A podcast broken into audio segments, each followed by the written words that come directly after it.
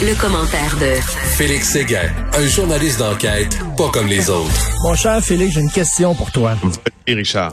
Mettons qu'on participe à une vidéoconférence, moi, toi, puis les, les boss de Cube Radio, OK? Là, on a besoin de se parler, on fait une vidéoconférence, puis par erreur, je sais pas comment ça se fait, je pense que la caméra est fermée, je suis tout nu devant mon ordinateur, OK?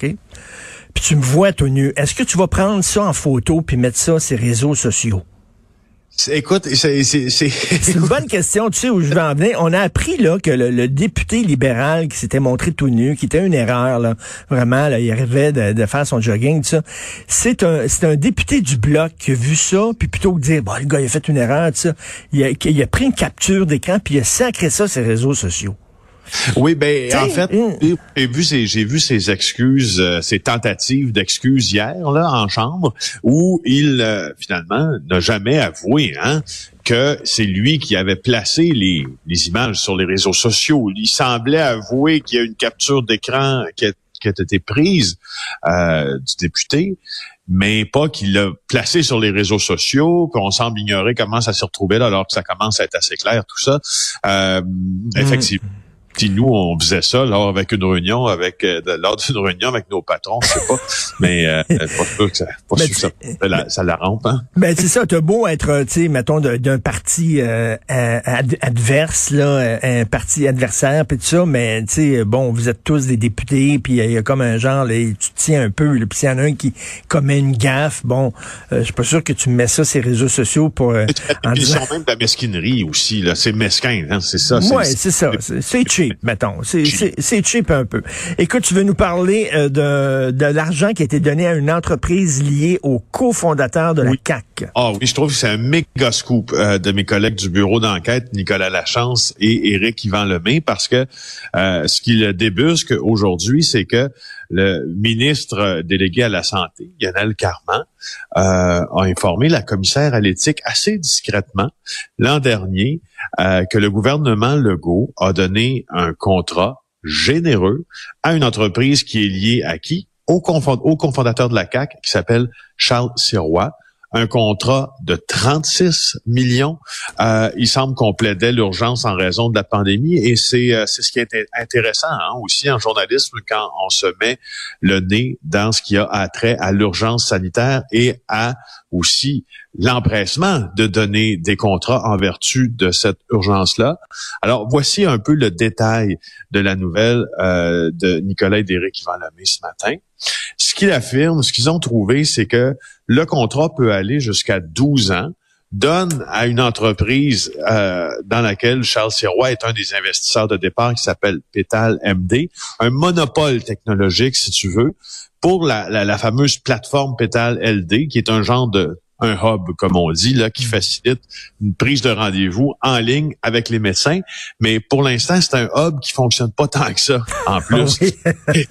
et c'est, et, oui, et c'est, et c'est ce qu'ils découvrent également, c'est que la fameuse plateforme qui devait un peu faciliter la vie de tout le monde, des médecins, des cliniques et tout ça, pour les prises de rendez-vous et etc. Ben, il y a juste 38 cliniques sur 1300 qui sont actives et qui partagent des plages horaires puis des etc sur, sur la plateforme puis il y a des bugs dans le système. Euh, et puis là, au ministère de la Santé, par contre, au ministère de la Santé, on dit qu'il y a 80 cliniques qui sont connectées à ce fameux hub, mais sont pas accessibles pour les patients.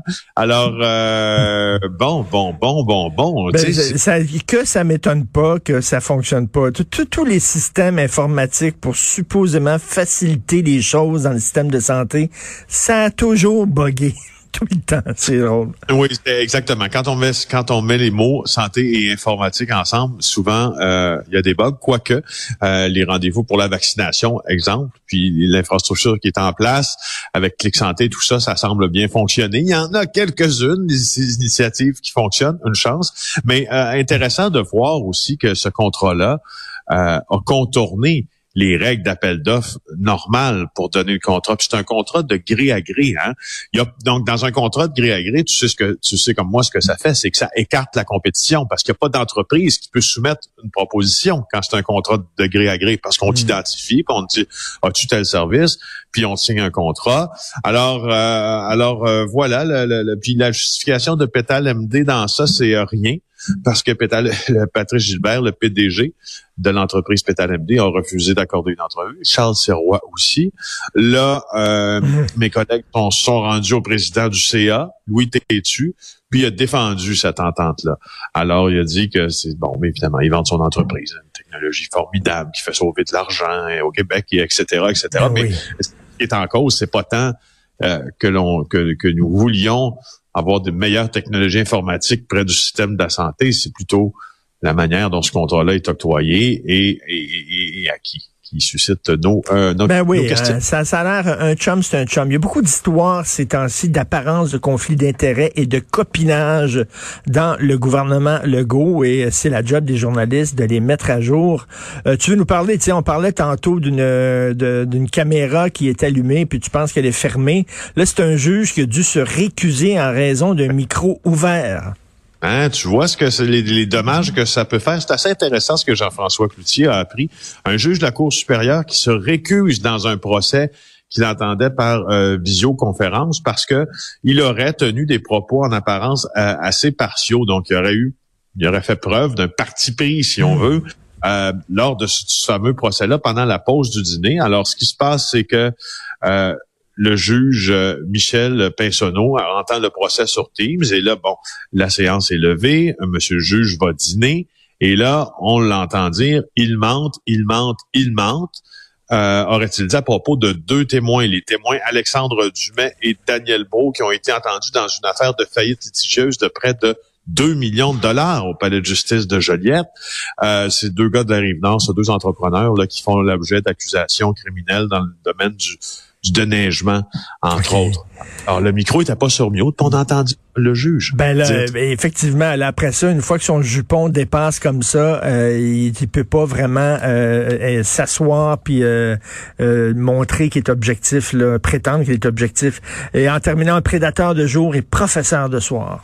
Oui, c'est Nicolas Saillant dans le journal de Québec, professeur d'éducation physique dans une école spécialisée pour les troubles du langage à Charlebourg. Lui, il a élaboré, si tu veux, un genre de stratagème sur les médias sociaux pour avoir des photos compromettantes de ses élèves euh, et après ça, afin de les menacer ensuite pour obtenir encore plus d'images d'eux. C'est un peu dégueu, hein, quand même. Euh, alors, Frédéric Bergeron, son nom, à l'école Joseph Paquin, qui offre justement cet enseignement euh, spécialisé aux jeunes qui souffrent de surdité et de troubles du langage. Euh, il était très apprécié des élèves, sauf que quand il quittait l'école, il se trouvait chez lui dans les médias sociaux. Il, il avait ouvert des faux comptes Instagram, sur Snapchat, dans le but d'entrer en contact avec les élèves, puis se faisait passer pour une ado. Alors, euh, et tu as vu, il y a une nouvelle façon aussi, là, la sextorsion qu'on appelle, c'est que grâce à l'intelligence artificielle, je peux faire des fausses, des fausses vidéos de toi, mettons tout nu avec euh, avec une fille. Ok, puis là je vais te dire, je vais t'approcher, puis je vais te dire, ben là si tu me donnes pas de l'argent, je vais mettre ça sur les réseaux sociaux. Là c'est rendu, c'est tellement sophistiqué, l'intelligence artificielle, que les gens vont penser que c'est toi. Écoute, c'est assez, c'est assez inquiétant. J'ai vu ça passer euh, cette semaine là, et euh, tu peux, tu peux mettre le visage de n'importe qui et vraiment, il faut que tu fasses des recherches pour savoir que c'est faux. Ben, tu vois, c'est, c'est quand même effectivement, surtout, euh, surtout dans ce, ce domaine où, euh, on, a une apparence de fuite de notre vie privée. Quand tout ça, quand tout ça se retrouve étalé, on pense que c'est notre vie. Euh, ben, on sait ce qu'on a fait, mais les gens pensent que c'est notre vie privée qui est étalée au grand jour, puis avec qui on a des, des, des relations sexuelles, puis nos ébats amoureux, puis tout ça. Puis ça doit être très très inquiétant pour pour une victime là, tu sais, de, de ben sextorsion. Non, non, mais tu peux saloper la, la réputation totalement de quelqu'un avec euh, l'intelligence artificielle. C'est rendu tellement poussé. On a vu des, des publicités où on fait revivre un personnage. D'ailleurs, en France, Thierry Ardisson va avoir une nouvelle émission. Il va faire des entrevues avec des gens morts. Donc, sa première émission, c'est une longue entrevue avec Jean Gabin grâce à l'intelligence artificielle. Hâte de voir ça. Oui, tout à fait. Oh. Merci beaucoup. Euh, bonne journée, Félix Seguin. Salut.